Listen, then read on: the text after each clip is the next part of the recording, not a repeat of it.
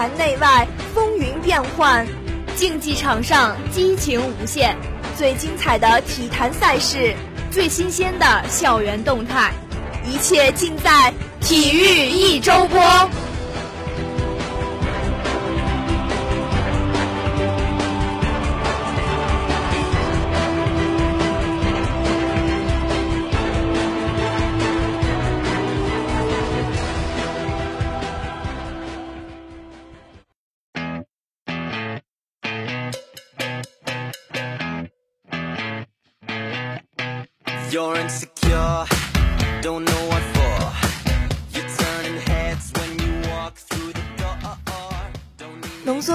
赛事经典，聚焦体坛顶级对决。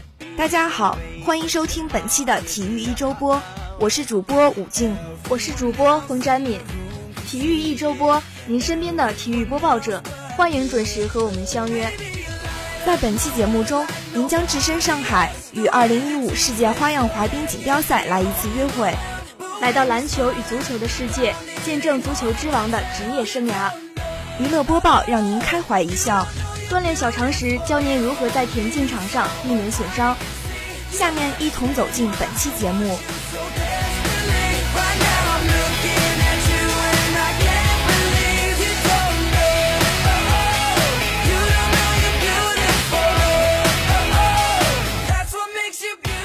二零一五年国际花样滑冰世界锦标赛于三月二十五号下午五点，在上海东方体育中心海上王冠体育馆正式开幕。整个开幕仪式冰花绽放，群星闪耀。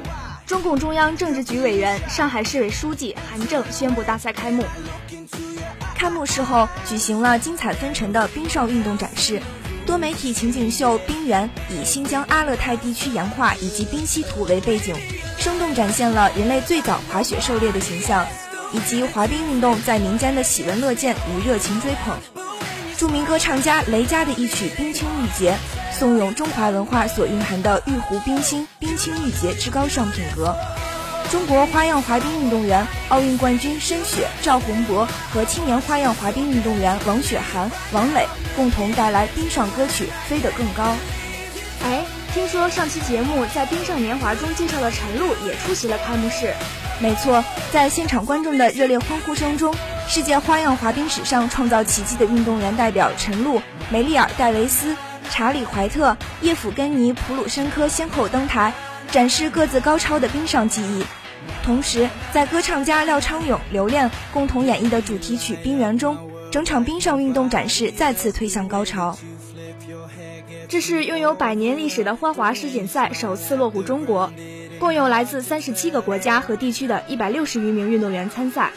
为抓住这次难得的机会，在中国观众面前献上最后一次表演。并为北京联合张家口申办2022年冬奥会助阵。所继冬奥会后一直处于休整期的庞青、童健决意复出，于半年前开始恢复训练。而在二月初的四大洲锦标赛中，两人获得一枚铜牌。为在本次大赛中追求佳绩和更好的演出效果，两人在世锦赛前紧急更换了短节目，配乐选择了滑得更有感觉的带唱词歌曲《月光花》。编排依然由俄罗斯编舞名家莫洛佐夫操刀，在三月二十五号晚的演出中，这套诞生仅二十天的动作首次亮相，也是唯一一次。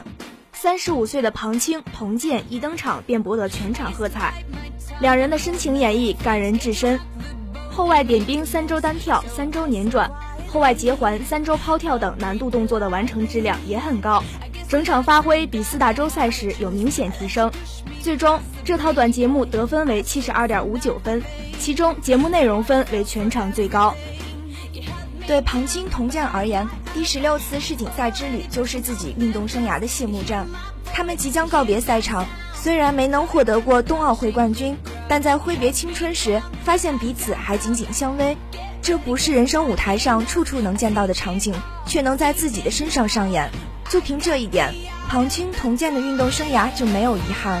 是呀，记得童健在接受记者采访时说过这样一句话：“不管遇到了什么困难，我们一直在努力。”在走到运动生涯的尾声时，会有很多人用另外一种方式来评价我们，比如我们是参加世锦赛次数最多的一对双人滑组合。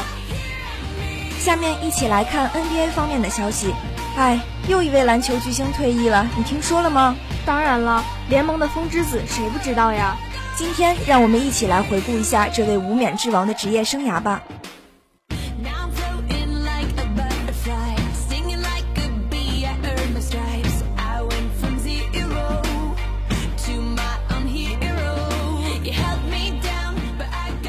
时光太匆匆，叱咤赛场的风之子也到时候与 NBA 说再见了。征战 NBA 十九年，两届常规赛 MVP 得主史蒂夫·纳什，北京时间三月二十二号正式宣布退役。与此同时，他还在球员论坛上发表了一篇催泪长文，感谢球迷们一直以来对他的支持，字里行间满是深情。我可能再也不会打篮球了，这种滋味苦得参半。当我回顾自己的职业生涯时，我会情不自禁地想起那个拿着篮球并爱上他的孩子。从此，在 NBA 赛场上又少了一位九六黄金一代。NBA 官网撰文称，纳什无疑是 NBA 历史上最杰出的控卫之一，他缔造了诸多成就。在过去这些年里，外界也能够感受到纳什对比赛的巨大影响力。不可否认，纳什的退役也宣告一代传奇的谢幕。雅虎体育则称，纳什开启了跑轰时代。从2001至2009赛季，纳什连续九年带领球队打出联盟排名第一的进攻效率。纵观他的整个职业生涯，纳什代表一个跑轰时代。ESPN 也称赞纳什引领了 NBA 的控卫盛世，称他在球场上的表现已经成为了当今出色控卫的学习对象。纳什是联盟历史上最精准的罚球手。以百分之九十点四罚球命中率与马克普莱斯并列联盟首位。从零一至零二赛季在小牛队开始，至零八至零九赛季太阳队，那时连续九个赛季是联盟罚球最准球员。他还曾两次获得 MVP，是联盟历史上排名第三位的助攻王。他和麦克德安东尼创造了联盟历史上最华丽的进攻。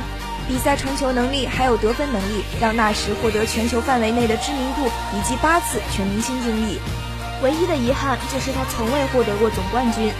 在2004年到2007年间的三个赛季中，纳什都无限接近总冠军，两次西部决赛，一次西部半决赛，可惜始终未能圆梦。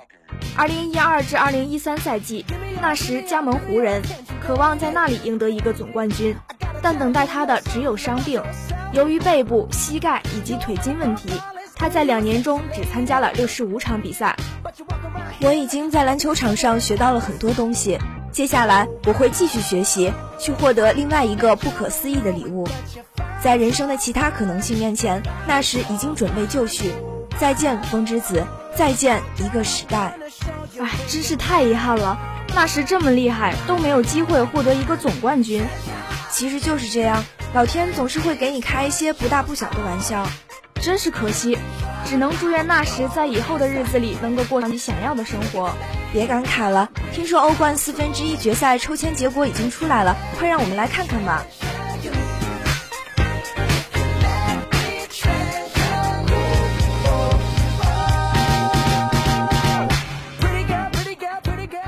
北京时间三月二十号晚十九点。二零一四至二零一五赛季欧洲冠军联赛八强抽签仪式在瑞士尼翁的欧足联总部进行，最终马竞和皇马上演西班牙内战，巴萨遭遇大巴黎，拜仁对阵波尔图，尤文 PK 摩纳哥。四分之一决赛安排在当地时间四月十四号、十五号以及四月二十一号及二十二号进行。纵观这几场对阵，看点还是非常多的。上赛季欧冠决赛的马德里德比，本赛季将在八强战中打响。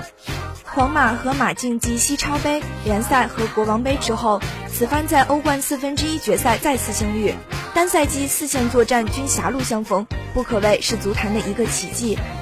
有趣的是，巴黎阵中有三名球员曾身披巴塞罗那战袍，分别是伊布、马克斯韦尔和莫塔，其中伊布与巴塞罗那彻底闹翻。与梅西关系破裂，带着一肚子怨气离开诺坎普。值得一提的是，伊布离开巴塞罗那后，并没有直接加盟巴黎，而是在 AC 米兰效力过一段时间。由于伊布在本届欧冠联赛八分之一决赛第二回合战切尔西吃到红牌，他将缺席主场战巴塞罗那的比赛，但他可以参加巴黎客场挑战巴塞罗那的比赛。瑞典神塔又有机会赴诺坎普证明自我。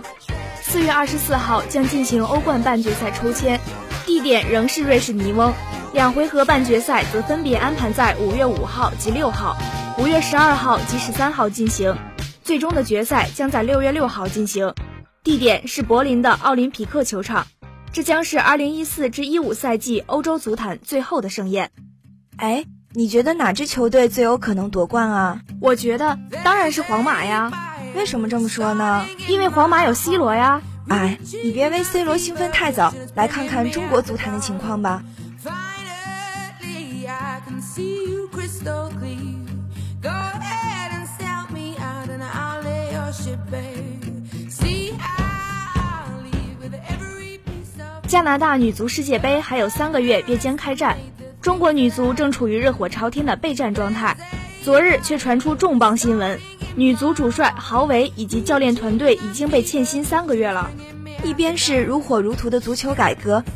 中超球队动辄投入数亿；一边是女足国家队主帅被欠薪。中国足球难道真有这么诡异吗？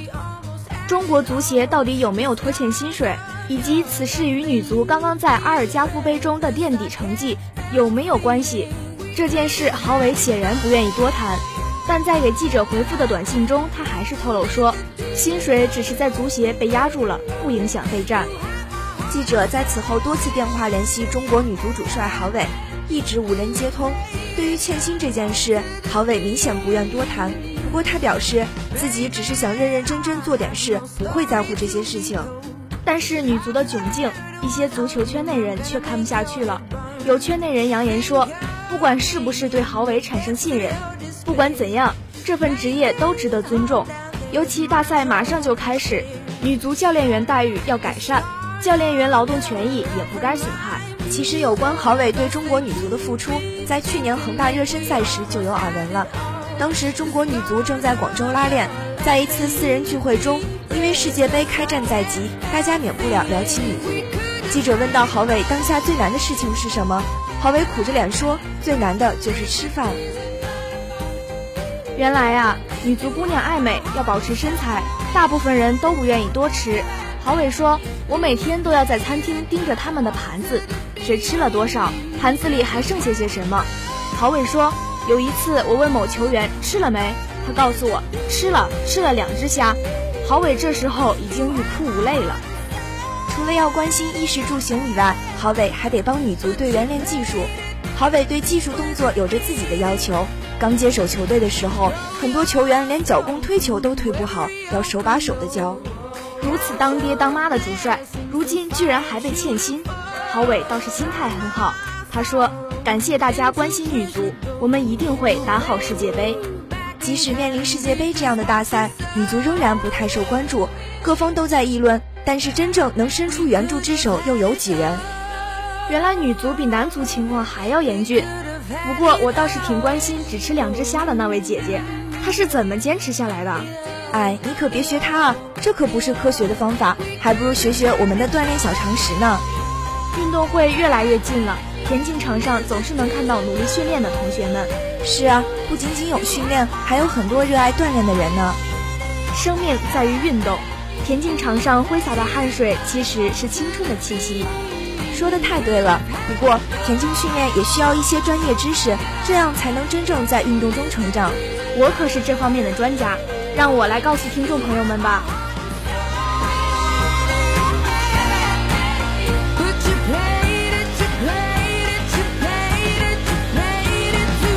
田径运动项目的特点，可将田径运动中的运动损伤以跑、跳、投的形式分为三类。跑类以下肢与躯干伤为主，但是由于跑的项目技术特点的不同，不同的跑的项目也有各自的运动损伤特点，其受伤的部位也有很大的差异。短跑最容易发生的是大腿后部肌肉的拉伤、跟腱拉伤、踝关节扭伤。另外也会出现小腿肌肉损伤，中长跑易发生胫腓骨的疲劳性骨膜炎，甚至是疲劳性骨折。长跑、超长距离跑和竞走最容易引起会阴部、尿道口、大腿根部皮肤擦伤，另外还容易引起脚趾的挤压受伤。跨栏跑最容易引起大腿后部的肌肉拉伤，也容易引起腰部和膝关节扭伤。跳跃类最容易出现髌骨、软骨损伤、腰部肌肉疼痛、腰椎损伤、踝关节损伤、足跟挫伤、膝关节扭伤；投掷类常见的有腱和肘的肌肉、韧带拉伤、躯干的损伤，最严重的会出现肱骨骨折。在教学、训练和比赛中，动作难度、运动强度、运动量逐渐加大。遵照循序渐进的原则，运动前后必须充分的做好准备活动。参加激烈的运动或比赛，持续的时间不能过长。在运动中要加强保护和自我保护，对易伤的部位加强肌肉的训练。定期做好体检工作，建立医务监督档案。对运动场地、器材、用具应该经常定期检查，损坏的要及时维修或更换。选择适当的天气静心训练或锻炼。避开高温和闷热天气，可以避免中暑、湿水症的发生。节目就要接近尾声了，你一会儿有什么计划呢？有啊，今天天气这么好，我要去田径场上好好放松一下。怎么样，一起去吗？当然没问题。可是先别着急走呀，你是不是忘了什么东西啊？我怎么会忘了呢？希望每一个人都能够从运动中获得快乐，期待在绿茵场上看到你们矫健的身影。本期节目到这里就结束了。谢谢大家的收听，最后感谢我们的技术李伟瑞、佘雨乔，采编安妮、高一米、刘德宇、朱一帆，我是主播武静，我是主播冯展敏，下期如约，我们不见不散。